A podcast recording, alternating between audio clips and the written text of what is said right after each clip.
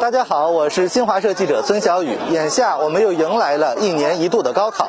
我现在所处的位置是黑龙江省哈尔滨市第十三中学考点。我身后的同学们正戴着口罩，有序等待进入考场。二零二二年全国高考报名人数创历史新高，共一千一百九十三万人。而我所在的黑龙江省今年也有十八万余人参加高考，比去年增加了一万余人。在常态化新冠肺炎疫情防控的大背景下，各级教育主管部门正全力做好考生服务保障工作，确保高考安全、平稳、有序。哈尔滨市南岗区综合行政执法局综合执法督察室主任马明义。高考期间，南岗区综合行政执法局全员上岗，对考场周边的环境秩序加强管控，杜绝各类的商业噪音，为考生创造一个良好的高考环境。在此呢，我们也预祝考生取得良好的成绩。高考考场外，来自公安、交警等多个部门的工作人员在全力工作，为考试保驾护航。而考点内部，教育部门也做了充足的准备。哈尔滨市第十三中学副校长李威。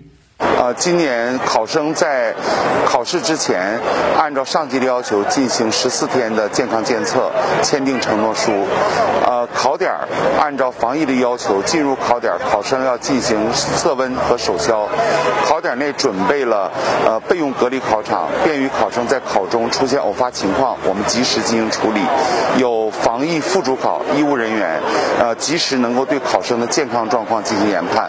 我们考点准备了充足的防疫物。资为考生做好了各项防疫工作的准备，确保所有的考生应考尽考，平安高考。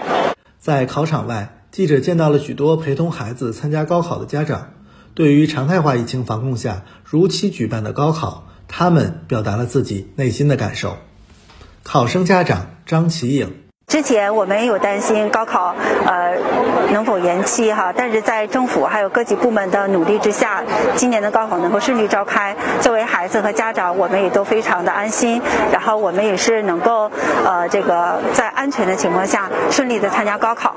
呃，我们是非常感谢各级政府部门的给我们这种大力支持和保障。新华社记者孙小雨、杨思琪，黑龙江哈尔滨报道。